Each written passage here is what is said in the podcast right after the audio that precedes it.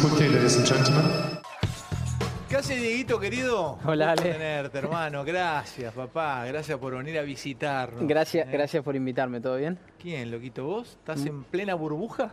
Estoy emburbujado, semana tras semana, día tras día, pero, pero bueno, también no nos podemos quejar mucho. Es, ¿Qué es una burbuja? ¿Cómo, cómo, cómo la armas? ¿La armás vos en tu equipo o te la da ATP y ya más o menos te dicen lo- los métodos? Lo llaman eh, con- como un- una burbuja, vendría a ser un lugar en el que no ves absolutamente a nadie. Entonces lo Sí. llaman ambiente controlado, Sí. que vendría a ser que ves gente del exterior que está haciendo la vida normal, sea en un restaurante, sea en, el- en la recepción de un hotel o en tu casa cuando entras o, o contactos así.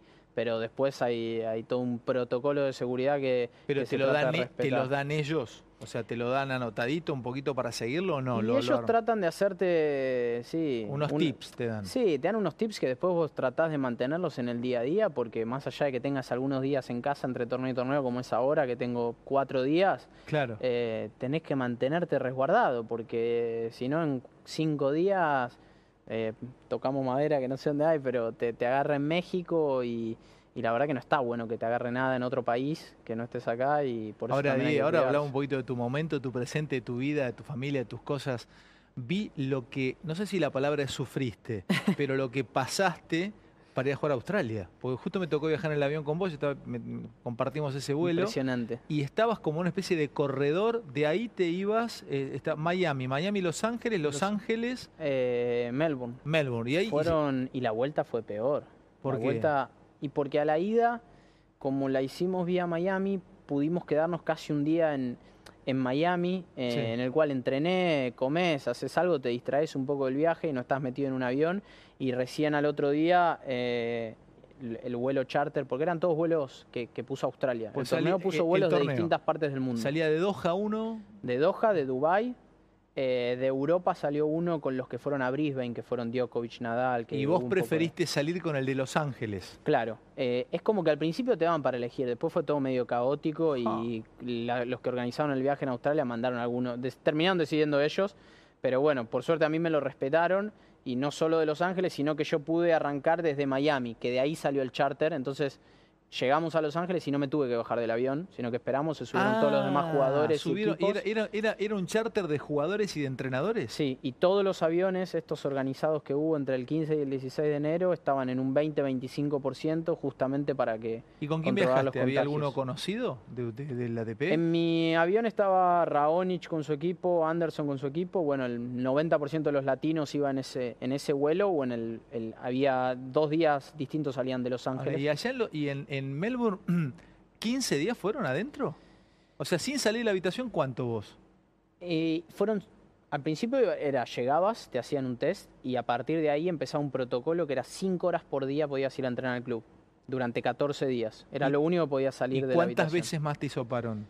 Todos los días te hisopaban. Dale. Los 14 días. Dale. Sí, los 14 ¿Los días. 14 días los garfio en la nariz? Los 14 días, sí. Los últimos cuatro días hicieron de. Creo que era saliva. Los últimos, sí, cuatro días. Pero te Pero- mofaste 10 días, plum, plum, eh, te- sí, hisopándote. sí. Por suerte no, no, no, no iba, viste que a veces escarban, escarban. Sí, van, van no. hasta adentro. Ahora sí, no, sí. pero igual ahí los primeros cuatro o cinco días, como hubo aviones que vinieron con contagios, el gobierno dijo, pará, hasta que no sepamos bien quién está contagigiado, quién no, y hasta no- que llegue el último avión, Adentro. todos no salen de la habitación, así que estuvimos, creo que cuatro o cinco días sin salir.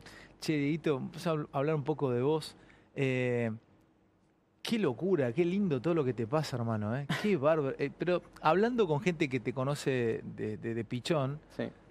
vos permanentemente buscaste el crecer tenísticamente, el ser mejor, el, el- el- el mejorar. No, no, alguien me dijo, eh, Jorman no busca ganar, busca mejorar. Y me quedé con eso. ¿Es un poquito así? Y es un poco así. Siempre traté de a veces gastar más de lo que ganaba al principio de mi carrera para tener un mejor equipo y poder aprender un poco más. Frenate ahí. Pens- eh, gastar más de lo que, de lo que ganabas Sí, para tener los mejor números en equipo. rojo. Mirá, Y sí, al principio creo que es una etapa de aprendizaje en todo. Cuando tenés entre los 15 y 20 años, cuando te querés formar hacia algún deporte profesional, es una etapa que no podés cerrarle. ¿no? ¿entre no qué edad y qué edad, Diego? Yo calculo entre los 15 y 20 años. En el fútbol pasa Ah, parecido. Sí, también. pasa parecido, pero mira, me, me abriste una puerta para, para preguntarte esto. Mientras vos estabas jugando semifinales, Sí. Yo estaba yendo a verte y escuchaba la radio. No, estaba viendo Gonzalo Bonadeo, está nuestro canal colega Teis Sport, y Gonzalo contaban que estaban jugando en Chile la quali, Sí, todos pibes que jugaban con vos. Estaba. Velotti, Renzo Olivo, Sí, todos- Colarini. Colarini, toda tu generación de tu, de tu, de, tu, sí. de tu, de tu edad, y vos estabas jugando, sos nueve del mundo, eras ocho, nueve del mundo, ahora sos nueve del mundo, sos top ten, los misma, la misma edad, Sí. las mismas posibilidades, ellos jugando quali y vos nueve del mundo. ¿Qué pasó ahí? ¿Qué, qué explicación hay, hermano? Es, es- es difícil de explicar y también es difícil eh, ponerse un poco en el. a- hablar como de, de lo que quizá pudo haber sido la carrera o lo que es la carrera de, de otro jugador. Claro, y pero no va en de- detrimento de ellos, porque son No, y profesionales aparte extraordinarios, muchos, pero Sí, eh, muchos yo los conozco de muy chico, como decís vos, y quizá hicimos prácticamente lo mismo. claro. Y de repente un camino se abre para un lado y empiezan a salir ramas de ese, de ese árbol Sí. eh, que, que- que empieza a distribuir los caminos de un jugador y de otro y, y no sabes bien por qué. Pero yo puedo hablar de, de- de mi caso y, y- y yo de ellos, hasta los 18, 19 años, aprendí un montón de ellos. De hecho, ellos me hicieron mucho mejor jugador porque... Los chicos esto, esta camada. Claro, porque Colarini y Velotti jugaron la final de Roland Garros a los 18 años y yo Bueno. ni entraba a Roland Garros. ¿Vos ni entrabas a Roland Garros? No, si no tenía, no, no había jugado junior, primero porque no tenía plata para viajar a los torneos junior y, y Aparte eh, a Velotti no le podías ganar, no le podía ganar a nadie a Velotti. ¿Vos te acordás? Era de- invencible. Era invencible. Agustín era invencible con Rubén Re, que Con bueno, Rubensito Re que fa- falleció, sí, correntino. hace- sí, sí. hace mucho tiempo, que era un, un ídolo, un genio, una gran persona y tremendo entrenador de allá de, de de Chaco. Corrientes. y de Chaco Chaco. de Correntera. Eh, Ellos creo- tenían la academia, creo que en, en, en, en Chaco. Resistencia, me parece. Sí, me parece no- pero bueno, y, y Pero entrenó claro, muchos jugadores. Bueno, el Chaca Mayer también salió. ahí. También salió de ahí. Pero te, mira, entre la, lo que leí para, para poder charlar con vos, buscaba un punto de inflexión o dónde fue tu punto de ruptura. Si es que hay un punto de ruptura psicológica. Yo creo que empezó ahí. ¿Dónde? Empezó en esa, en esa etapa, en esa etapa de chico, yo de repente, no me preguntes cómo, ni sé cómo, la verdad, empecé a ganar partidos. Pero cuando pará, entramos pará, al profesionalismo. No, pero entrá y buscá, buscá un porqué. Tiene que haber un porqué. Vos empezaste, sentaste- sentiste que un día empezaste a ganar partidos. Yo en, los futures, cuando empezamos a jugar los futures, todo eso que quizás yo estaba varios escalones por debajo de todos los chicos que estás nombrando, que somos de la misma edad, me equiparé. Eh, no sé si fue la competencia contra los más grandes, el quedarme viendo partidos, el pasar horas analizando a los rivales, el querer crecer, el... el- el- Pero me no- dejas un partido que tal vez para mí, buscando, buceando, A donde ver. por ahí hiciste un quiebre mental, Puede ser. le ganás en el ATP de Buenos Aires, creo que 2012, a Belucci, un brasilero. 2013, sí. 2012-2013. 2013 me parece. 2013. Le ganas primera ronda a Belucci. Eh, creo que después en segunda perdés con Robredo. Exacto, o sea, te me cago a palo. Te cago a palo. Sí. Bueno, pero mira vos, me pone piel de gallina porque entiendo lo que es el sacrificio de un, jugador- de un deportista como vos.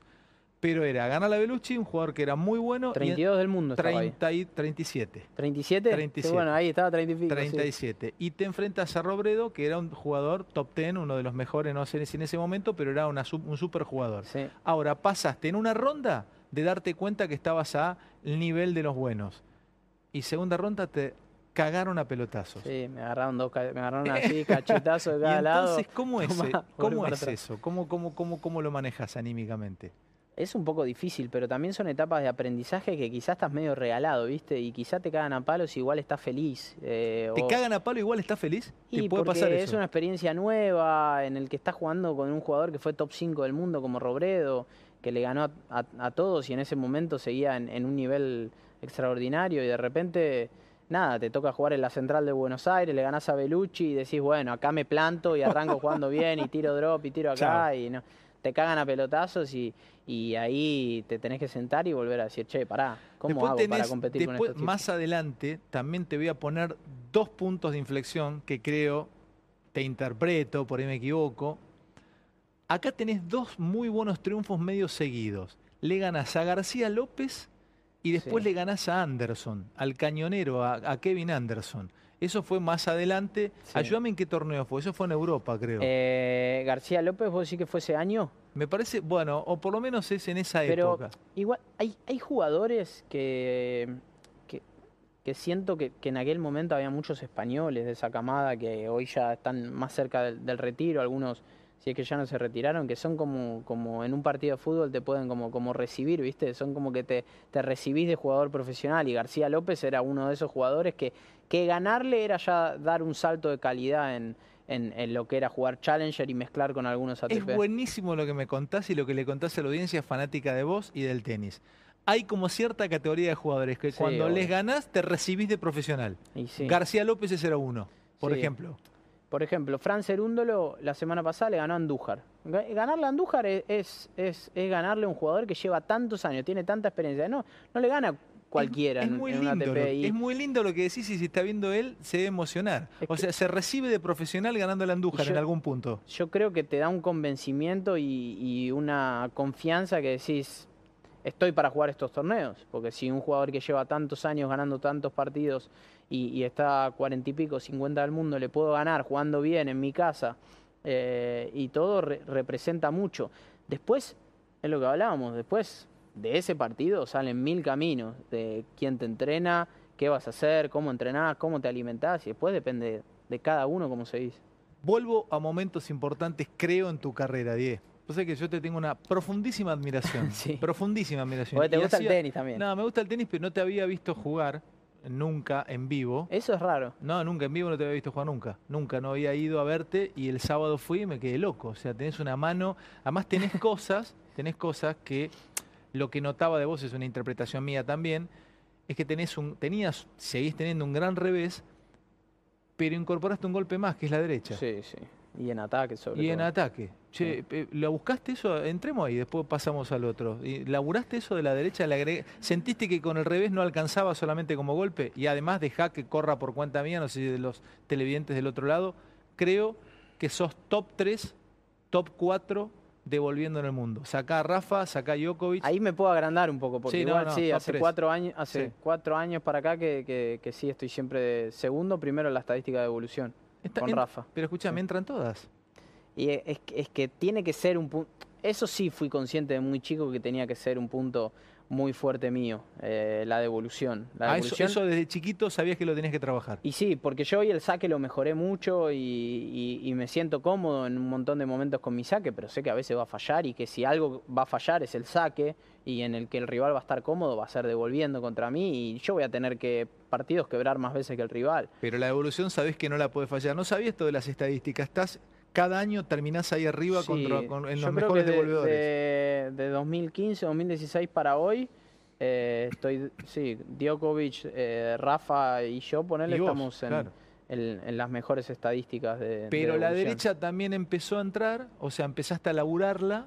Y es que Eh, es, un- es fundamental, es fundamental en el tenis, porque es que a medida que vas haciendo cosas bien y te, y te vas dando cuenta, si querés dar otro saltito y otro saltito, algo tenés que mejorar en el juego, porque solo no, no, no vas a ganar partidos. Y, ¿Y la derecha en ataque fue una de esas cosas, pero eso lo empecé a trabajar ya de mucho tiempo atrás, porque siempre el revés fue lo que más fácil me salía y más natural. Que Ahora le agregaste el slice también. Sí, en defensa y, Sí. y muchas cosas, pero también es un poco lo que te decía antes, a medida que vas creciendo, los entrenadores que te van formando y que justo te tocan, si estás alineado y crees en lo que te están enseñando, eh, yo antes de Leo Holguín y, y Juan Chela, Sí. tuve a Piper, eh, a Sebastián Prieto. Sebastián Prieto es un jugador que fue doblista, que el juego de ataque y cerrar adelante lo tiene claro y con él aprendí un montón de cosas de, de- de pegar a la derecha y subir a la red y cerrar la red y dónde cubrir eh, y qué jugadas hacer. No, y contragolpeas muy bien. Ahora, yo no sé hacia dónde va el, el- tenis hoy en, en tu alto nivel.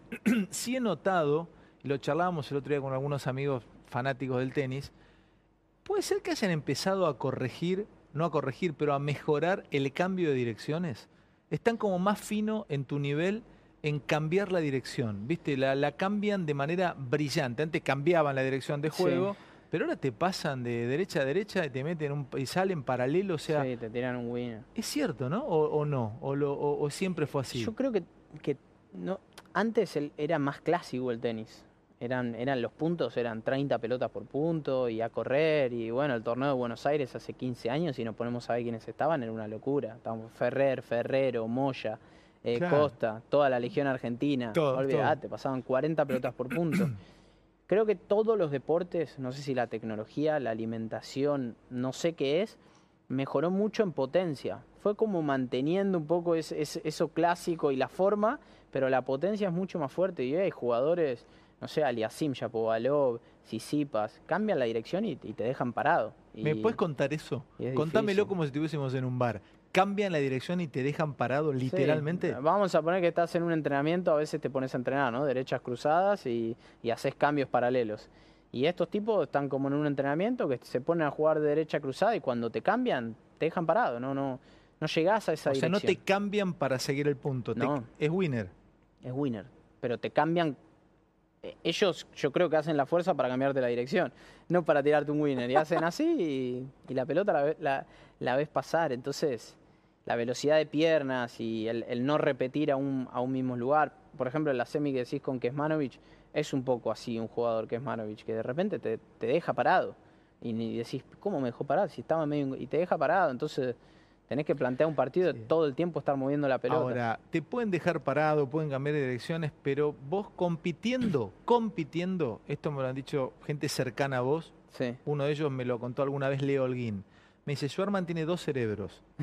Dos cerebros, tiene la cabeza con dos cerebros en el momento de la competencia. Sos competitivo, ¿no? O sea, es Sí, algo tuyo, eso es enfermo, competitivo. Ponemos un sapo ahora y que querés ganar, jugando a lo que sea. Y si pierdo, trato de entender por qué perdí. Sí, Dale. me tranquilo. sí, ¿En sí. serio? Me pasaba mucho con la, con la Play. A ver. eh, con la PlayStation, cuando jugaba con algún. Bueno, de hecho, con Fede Coria, ponele, jugábamos en Australia, me ganó. De chiquito yo le ganaba casi siempre, le gano casi siempre. Y me tocó perder dos, tres partidos y jugué como el orto a la Play. Y, y me quedé pensando. ¿A qué jugaban? ¿El al FIFA? ¿Qué puedo cambiar? Decía. Tengo No, que cambiar dale, la formación, eh, tengo que cambiar los eh, jugadores, tengo que cambiar el equipo. Es me volví loco y es, quiero la- men- es mentira. Quedé loco. Es mentira. Quedé no puedes haber estado, está- perdiste. Está Euge atrás que fue pero- testigo. Pero habías perdido tres partidos en la previa de Australia con Fede Coria y Quedé buscaste- loco. quedaste loco. Me acuerdo todas las situaciones de los partidos de, para que te des una idea. Y si juega las cartas es lo mismo, y si juega un juego de mesa es lo mismo. Sí, soy, soy, me concentro mucho en algo. Si voy a jugar para divertirme, no, no. no. Ujú. Juego, juego para ganar o no, prefiero no jugar. Ahora, y también te concentrás, y esto le, le agregás, es. Llegás al hotel. Sí. No sé si lo segui- seguirás haciendo ahora. Llegás al hotel, te fuiste a un partito de naipes, llegás al hotel antes de dormir, sacás la toallita o la manta, la pones en el piso Sí. y te pones a elongar. Sí. O sea, sos un tipo meticuloso. ¿eh? ¿Seguís haciendo eso? Sí, lo sigo haciendo. Sí, lo hago bastante y de hecho fui agregando un poco más de técnicas y, y cosas del yoga que, que quizás me sabía que me hacían bien o, o fui aprendiendo, leyendo y, agregando, viste, pequeños tips que, que te pueden hacer bien, ya sea de respiración a la hora de elongar o quedarme más en un músculo que en otro porque es mejor para ciertas cosas y, y eso lo fui incorporando en el último tiempo y es como todo, lo mismo una rutina que vos te sentís cómodo antes de arrancar un programa, yo trato de repetirla antes de cada torneo porque también te da como una confianza de que lo vas a Claro, terminar te haciendo bien. ahí. Ya vuelvo al tenis. Hablemos de algunos conceptos muy abstractos, no concretos, como por ejemplo el miedo. Sí, ATP 500, Acapulco, pasas la quali, primera ronda, te toca Nadal. ese fue el primer... eh, el- bueno, es después de la- del partido con, con Belucci. Sí, pero... pero Voy allá y paso la quali, le gano Antonio Bake en última de quali y pierdo con Rafa. Era, fue el último año que se hizo polvo de ladrillo a Acapulco. Claro, pasó pero me tenés, Diego, que te toca Rafa. Sí. Y acaba el concepto de miedo. Porque no es miedo a que te haga algo Rafa, no es miedo de que venga Rafa y te, te pegue una piña. Porque po- si hicieras, su- si pelearas en UFC, Sí, decís, sí, bueno, vengo una quali y me toca al campeón. es miedo, es miedo, miedo al ridículo, miedo a que te ponga 6-0, 6-0, miedo a que te. Explícame el miedo en tu cabeza. ¿No existe eso? O sea, ¿cómo lo controlas? Porque quiero empezar a entender un poquito de un cerebro como vos, uno de los dos cerebros que tenés. Quiero robarte un par de conceptos que nos sirvan a todos los que están viendo la nota. A Para, ver, para mí el miedo ese es, es al, al creer que, que tu nivel no, es- no está a la altura. Eh, el, el creerte que estás para jugar ese partido y estás para competir y el miedo es, ¿estaré o no estaré? Y es, es como que estás antes del partido viendo videos y decís, che, por acá puede fallar, pero voy a entrar a la cancha y, y- y como vos decís... ¿pero hay que alejarlo ese miedo? ¿O hay que, o hay que trabajarlo y hay que convivir con ese No, miedo? para mí el, el- el miedo y los nervios son, son normal, son algo que el ser humano tiene adentro, pero, pero lo, lo- lo tenés que, sí, tienen que desaparecer, tienen que, se van. Eh, a ver, antes de la final ahora yo- los nervios están y tenés el miedo de decir, che, ganaré, perderé, entraré jugando un huevo, quebraré de entrada y, y nada, tenés que entrar de alguna manera con estas rutinas también que te Claro. ayudan a que, a que todo eso se vaya. Fluya. Sí. Escucha, por ahí la pregunta suena muy estúpida, muy boba, pero creo que es profunda. Sí. Me la juego y me autohago bombo de la pregunta. ¿A vos te gusta jugar al tenis? ¿O es un laburo? ¿Te gusta el tenis en sí? ¿Disfrutás cuando pegas un buen golpe? ¿Lo disfrutás porque es jugar al fútbol que no les gusta jugar al fútbol? ¿Te gusta esto? Eh, Lo disfruto, pero hay, hay otras cosas que me gustan más. Hay otras cosas que me gustan más. Eh, lo, lo tomo, creo que hay, hay una mezcla entre disfrutarlo y, y poder tomarlo como un trabajo que creo que me hace eh, hacer el esfuerzo que hago todos los días para mantener ese, ese día a día. Que No deja de ser trabajo. O sea, No, ningún pero momento. cancha En mi- En mi, central cabeza no. es laburo. En mi cabeza es, es un laburo. Es un laburo. Es como, a ver, si te veo, porque, a ver, todos los que aman el tenis decís, pago lo que sea, doy años de mi vida por estar en el curso central de Roland Garros jugando este, una semifinal como te tocó jugar. Y que el- algún día lo podés y ganar. bueno, yo daría eso por jugar en la bombonera en vez de jugar en el curso, ¿entendés? Claro, ¿ves? Eso es lo que pasa. Pero O sea, igual No dejaba de ser laburo. Estar ahí jugando una semi no deja de ser laburo. no deja de ser laburo, pero llegar a jugar esos partidos también e- es, lo que te hace disfrutar el deporte, decir, pucha, estoy, estoy haciendo las cosas bien, por eso llegué hasta acá. Y la, la otra pregunta es la guita. ¿Se juega por guita o nada? ¿Queda en un segundo Para plano? mí no lo pensás. No lo pensás. No. Si estás en una semifinal, decís, meto esta final, eh, entra a la cuenta tanto, no, no entra en la cabeza eso. Sobre todo vos, sos Yo una familia no, clase media, yo- laburante. A ver, este torneo, ni me, a ver, estos torneos, y de hace un año para ahora, los torneos reparten el 20% de lo que reparten normalmente. eh, y también, yo soy muy realista y soy muy argentino, y, y te diría cualquier cosa. Si te digo, che, estoy jugando por La Plata, eh, sabiendo la- las dificultades que hay acá, sería decirte- lo mismo que decirte, che, sufro jugando al tenis, ¿no? Su- ¿Cómo sufrir? Hay que ser un poco realista y consciente de lo que uno está haciendo, es, es lo que elegí y me va bien. Claro, Y- pero, este- pero- pero por otro lado es trabajo para vos y lo haces por, porque es un laburo y remunera tu trabajo. Pero la pregunta es, ¿no está eso en tu cabeza en el momento que vas a jugar? O sea, jugás por la gloria, jugás Sí. por hacer mejor tu laburo, Sí. no estás pensando que esta ronda te da tanto, jamás. Eso ya se fue. En Se una fue. etapa al principio sí, porque estás empezando a, Ale, a cuando acomodar. volvimos en la pandemia el año pasado a Cincinnati y US Open repartían el 20% de lo que reparten siempre y uno podría decir, che, qué bueno que volvimos a jugar y sabes la calentura que tenía de perder con Opelka en, en Cincinnati que, que me ganó bárbaro, que jugó mejor que yo de fondo, que sacó mejor, que hizo todo mejor que yo y yo estaba recaliente, me daba igual si, si había ganado más, menos, no, no. No te pones a mirar, si, si te pones a frenar en eso, quizás te conformás con jugar los torneos más grandes y se terminó. Hace, antes de la pandemia, lo aclaro, debe haber sido septiembre del 2019, septiembre, octubre, eh, lo invité a cenar a... Septiembre, octubre, sí, y cenamos con Juan, con Del Potro. Y me contó que el torneo que toda su vida soñó ganar eh, es US Open. Ni siquiera Roland Garros, es US Open, que lo hizo público encanta. muchas veces. Mm. Si vos, ¿Cuál es tu torneo? Si tuvieses que elegir un torneo Y para ganar. Cumpl- cumplí un sueño ganando acá. Eh, ¿Este? Sí, sí, sí. Era un- es que yo, a ver, como vos fuiste a ver el otro día y me viste por primera vez, ¿sabes? Las veces que me colé para, para ver a, a- a la Legión y, a- y así es como yo empecé a jugar al tenis. ¿En me serio te colabas para ver los pibes? Y sí, sí, no, no teníamos un, no, no, no podíamos pagar el, co- el colegio y, o la academia, me echaban de ¿Por todos lados. te, por dónde te colabas en el Buenos Aires? ¿Cuál era Siempre la- algún, mi viejo algo, algo hacía, algo hacía. Le escribió, se quedaba ahí, le hablaba a todos los entrenadores o a los jugadores, algo, algo rescatábamos, o algún seguridad, o me colaba por la entrada del, del lawn tenis principal. Como yo jugaba al tenis, quizás jugábamos y nos quedábamos todo el día hasta la noche y, y nos metíamos por Ah, después te atrás. mandás con- al lado de todas las canchas hasta el fondo. Claro, me mandaba hasta el fondo y ahí, ahí me metía. Y bueno, hoy, hoy ganarlo es, es como una etapa de desde muy chiquito que iba a ver, iba a ver partidos. No, no- sabía ni cómo era el vestuario, ni la sala de jugadores. Y hoy, hoy tener el trofeo es espectacular. Che, Diego, y, y de Gran Slam, ¿cuál es tu, tu torneo preferido? Y Roland Garros. Roland Garros. Sí, sí. Sí, pero el US Open coincido con, con Juan Martín que a mí en mi carrera me, me, me- me influyó muchísimo. Ojo con, con Roland Garros. Además jugás muy bien en, en, en, en- en cemento. Sí. Jugás muy bien en cemento.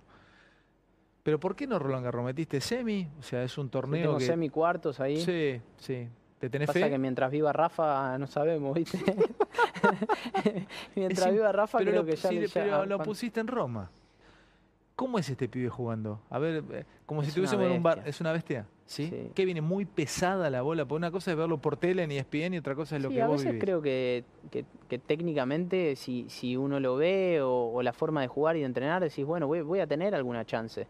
O, o si armo el partido bien y lo hago correr y, y quizás en cemento, pero después lo ves entrenar y tiene una fuerza. Si, vos- si, si, si la gente viera cómo entrena y lo fuerte que le pega la pelota cuando entrena, te da miedo. Pará, te dobla pará. la raqueta. Dale, Die. Te dobla la raqueta, de ¿Te verdad. dobla la raqueta? Te dobla la raqueta. Sí, es una, es una, es una animalada. o sea, llega la pelota y te vence la mano. Sí, y ¿sabes que lo mejor igual de todos ellos, más allá de analizarlo técnicamente y cómo Sí. juegan, y que también Federer y Rafa son distintos y Djokovic también, es eh, el cómo quieren ser mejores todo el tiempo? Aún hoy. Sí, aún hoy. Rafa, ¿cuánto mejoró el saque, por ejemplo? Sí, más lejos los últimos dos, tres años, su agresividad, o, o lo ves jugando contra distintos jugadores haciendo mucho saque y red.